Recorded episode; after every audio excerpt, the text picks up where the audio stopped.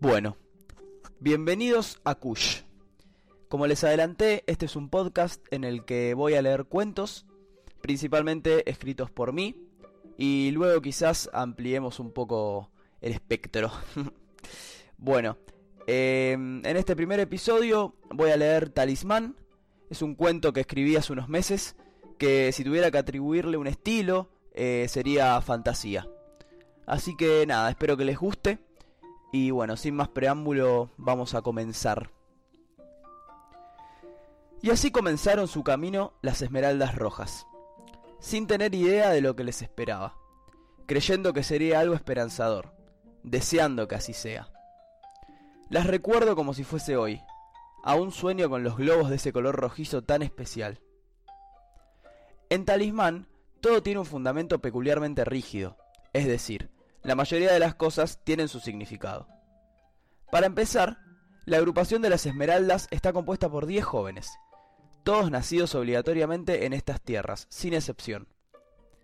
La creación del grupo surgió por iniciativa de la líder, Perla, que habitaba en la carpa principal. Ella creyó que era momento de explorar, de ir en busca de algo desafiante, de algo mejor para el pueblo. Por último, pero no menos importante, las esmeraldas debían ser 10. Así surgió el grupo explorador.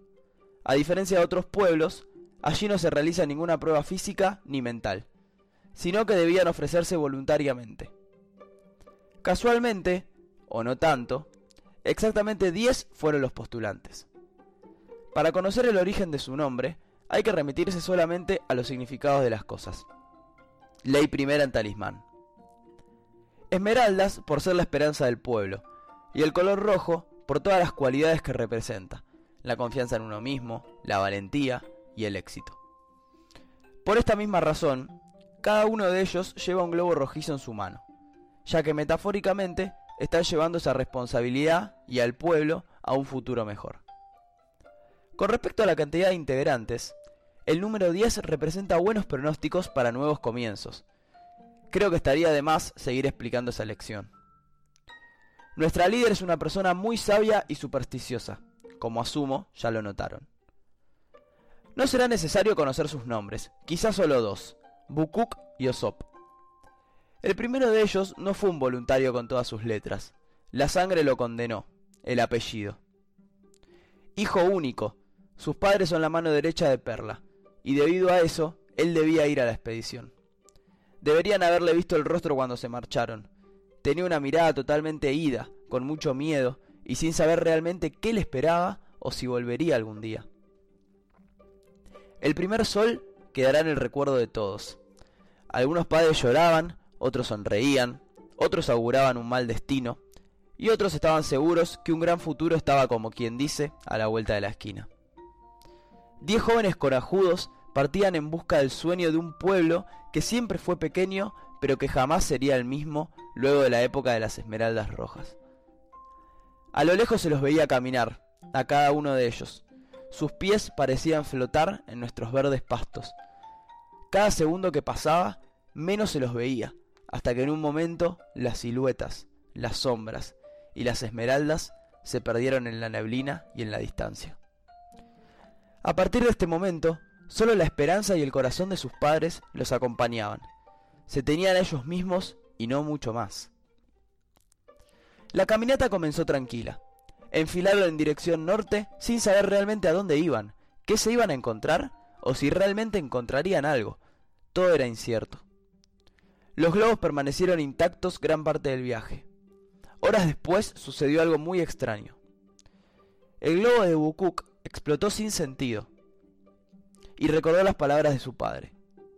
Cuando el globo explote, querrá decir que no supiste afrontar irte de talismán. En ese mismo momento, deberás decidir inflar el globo o separarte del grupo y no volver jamás al pueblo. Todos se quedaron atónitos. Al parecer, habían recibido la misma información.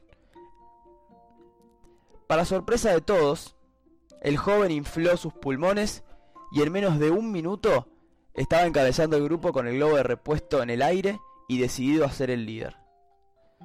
Todos tenían solo un globo de repuesto. Pasaron seis soles con sus lunas.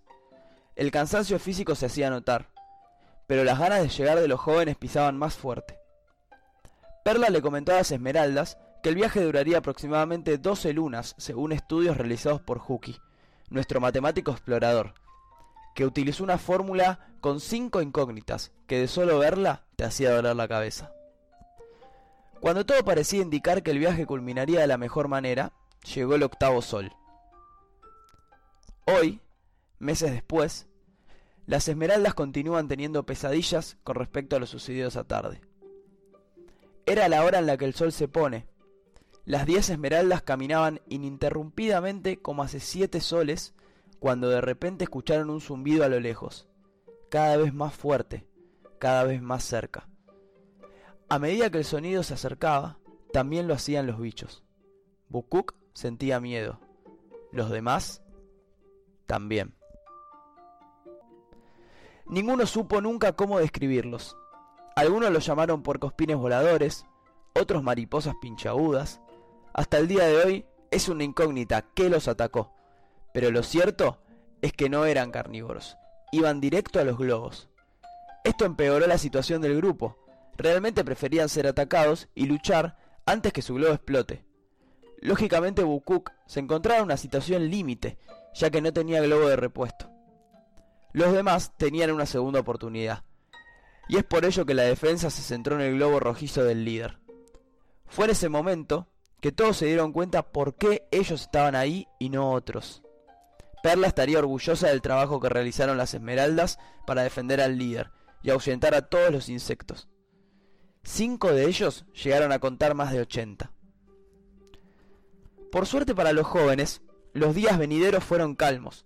Pudieron caminar los diez juntos en búsqueda del objetivo, del futuro o del fin.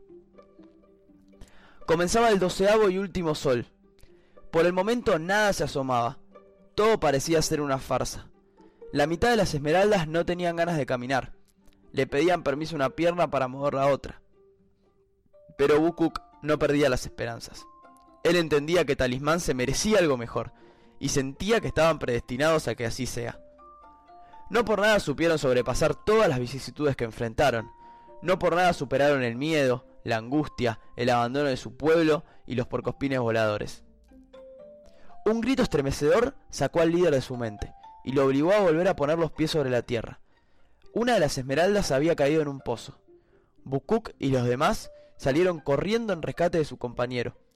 Pero cuando llegaron al lugar, Osop los miraba desde abajo asombrado. Le brillaban los ojos. De inmediato todas las esmeraldas bajaron ansiosas por saber qué había allí abajo. Cuando el equipo completo estuvo, vieron lo que nunca pudieron haber imaginado. Los bichos que ellos habían bautizado como puercospines voladores no eran bichos ni mucho menos, eran personas. Hombres y mujeres comunes y corrientes, pero con una diferencia. Vivían 600 años más adelantados que Talismán. Creo que no llegaron a pasar ni cinco minutos que todos habían explotado sus globos. Bukuk se había equivocado en una sola cosa. El futuro no era para Talismán. El futuro eran ellos. Bueno, acá termina el primer, el primer relato. Espero que, que les haya gustado. Y bueno, espero, espero sus comentarios. La verdad que, que me gusta que haya feedback, como lo dije en el trailer, que me cuenten qué les pareció. Si les gustaría algún estilo de, de cuento en especial, algún relato de, con algún tema. Y bueno, muchas gracias por escuchar y nos vemos la próxima. Chau chau.